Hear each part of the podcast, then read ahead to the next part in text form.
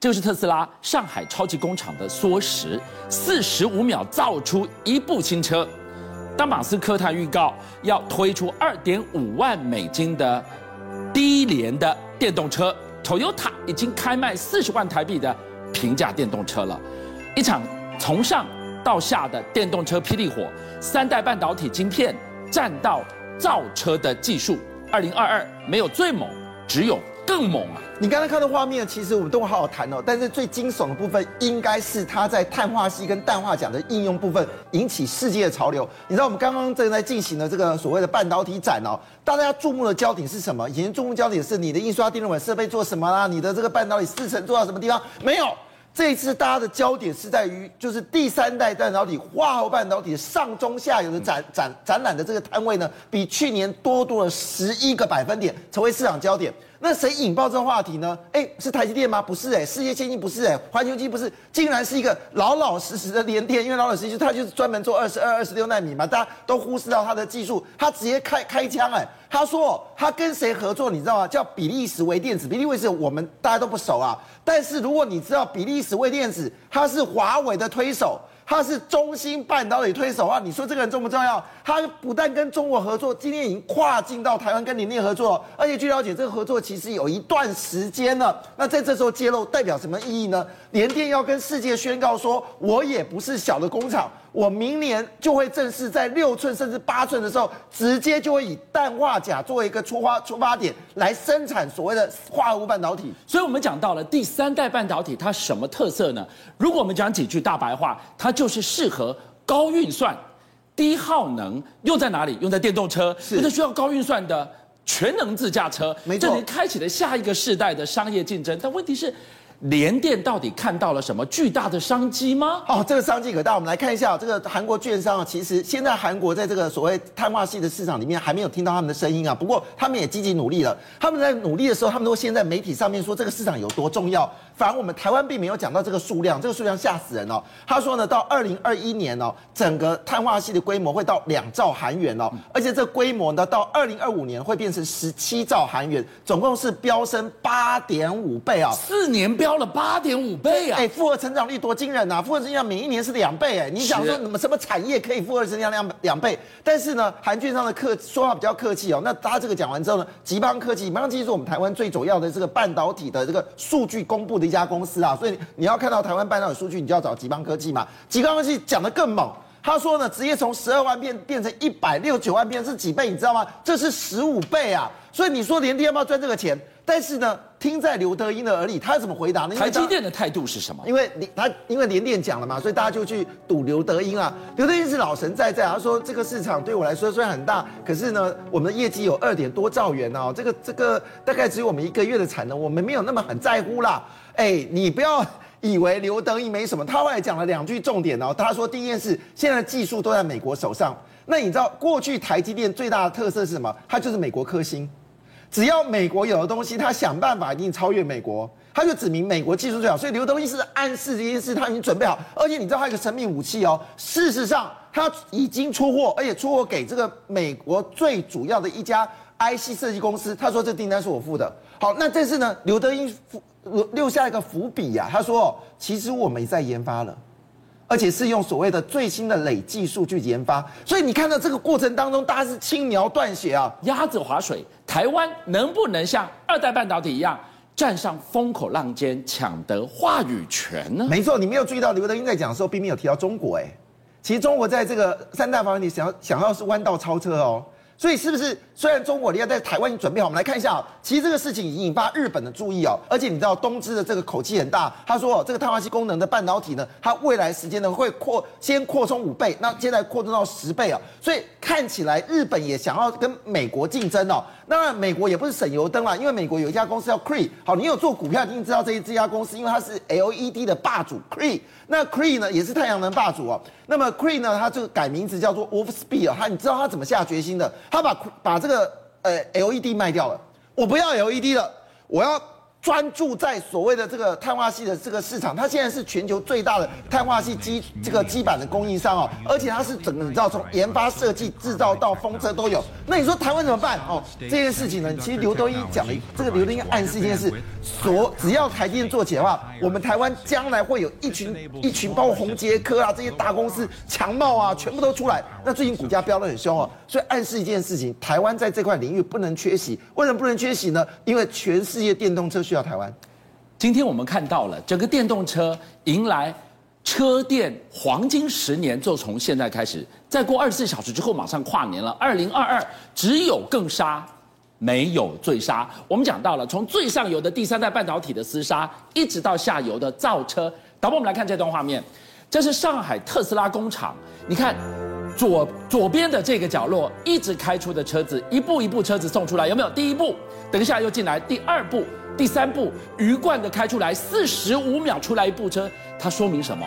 造车速度快成这样子吗？对，因为在碳化系里面，为什么之所以红，就是特斯拉嘛。因为它特斯拉用特斯用这个碳化矽技术的时候，它的这个储能速度还有续航速度，让世界为之惊艳嘛。所以这个情况下，当然它要稳坐它霸主的一个状况，就是天下武功唯快不破。我你唯快不破，你看哦，真的是每隔四十三点三秒就出产一个 Model 3。那你知道这个四十三点四十四点三已经叫做车界不可能做的事情。可是它的 Model Y 有多快？Model Y 是每三十秒。三十八秒钟就出现一部哦，那这个速度已经超越了福特之前创下了四十五秒一部。哎，这个是造车哎，这个不是在玩那个折那个火柴盒哎。没错，事实上你要知道，特斯拉为了让它速度更快的时候，它花多少时间？我们之前不在节目上，到的你不是之前节目上吗？他特别找了一家中国的一个冲压厂，是他盖了一个这样的三层楼的一个冲压工冲压的那个设备，有没有？那个钢铁进去出来就是一部车。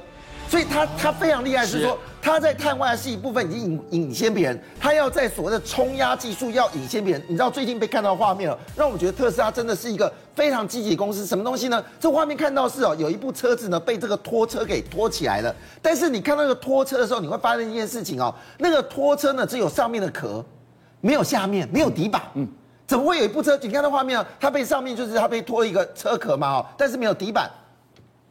还没有底板，那底板你要猜是这个东西，哎，这个很特别哦，它是直接两块板直接把这个呃电池给放进去，所以呢，只要上面车冲压完之后，底板一兜，速度更快，一次搞定啊。没错，而且将来你电池坏掉的时候，你不用再抽离电池了，你直接底板拿出来，整个底板就换掉了。哇，这个特斯拉到底在想什么呢？好，那当特斯拉就说一句话说啊，他最近呢，哎，思考一件事哦，是由马斯克讲的，他打算呢要开发一款车哦。那么是二点五万美金啊，平价款的特斯拉，七十五万台币，是。七十五万块没要可以买到特斯拉，那这会长什么样子啊？对，那有人模拟了特斯拉的这个新的这个叫 Model 二哦，长得像是这个红色的这个车子啊，哈，看起来造型也非常好，但你会注意到它的体积会比较小，没错，它的体积会比较小，它的续航力呢也会比较低哦，但是续航力是三百三百公里，可是问题来了。它因为这些前面的技术，加上碳化系的成熟，以及电池在中国已经取得之后，它要加速在低价上面竞争。那为什么特斯拉这么紧张？为什么他不去强调它的车子功能有多强，却急着要宣布一件事情，说要出七十五万元台？版本的所谓的特 Model 二呢？所以这个低价入门款的电动车，为什么对马斯克来讲至关重要？好，当然这里面他最大的敌人叫做 Toyota。我们知道 Toyota 以前哦根本不屑电动车，他认为电动车叫做过渡期，应该是油电混合，直接做氢动能。但是最近呢，这个 Toyota 呢突然之间哦，除了要宣布他已经出了这个我们说的 Lexus 的这个电动车之外，这款超杀。第一个，它是两人坐的，而且打开来什么东西可以放进去。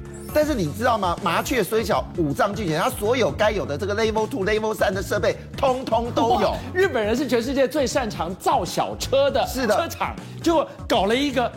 这样子一个 mini 的电动车，这样一部你说多少钱？只要三十九点七五万元。哇，难怪什么都有后有追兵哎。但我当然它的续航力就没有那么久了，速度也没那么快。但是对日本的这些，就是我们说都市行驶来足够使用，三十九点七五万元呢，很杀，超杀的好不好？而且呢，你知道它它的充电系统都是完成，而且你知道最小最恐怖的事情，这部小车它自己电也有一个功能哦，叫移动的充电站。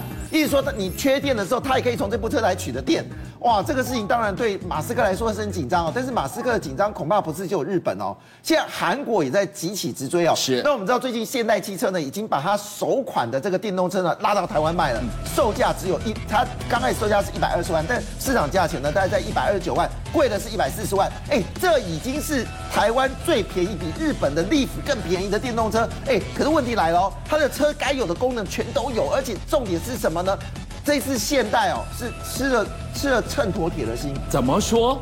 因为我们知道现代车以是以这个所谓的吃汽油的引擎为主嘛，对，就内压机嘛、内充机之类的东西。传统的燃油车、哦，燃油车嘛，对。做一个事情哦，这个部门解散，把引擎部门给解散了，解散了，只留少部分人做。他把这一点二万人工全部研究在这个电动车，他们专注在什么？要跟特斯拉拼在电池的功能。这个是背水一战。昨天在节目当中才跟大家讲到了，三星。在文在寅的登高一呼，三星跟谁？就跟现在把手给牵上了。没错，他们要打造强强联手的车电战队耶。所以怪不得之前传传出来说苹果是找了韩国的汽车来做这个 iCar，结果这个消息无疾而终了。事实上，就日本的呃，就韩国的角度来说，我做自己的车，啊，我碳化系要做，我电池要做，我的车要做，所以这个价格杀到不行哦。所以看起来。这个特斯拉飞出低价款哦，但是呢，事实上我们说的都是日本跟韩国嘛，其实它真正竞竞争对手祸起萧墙之内。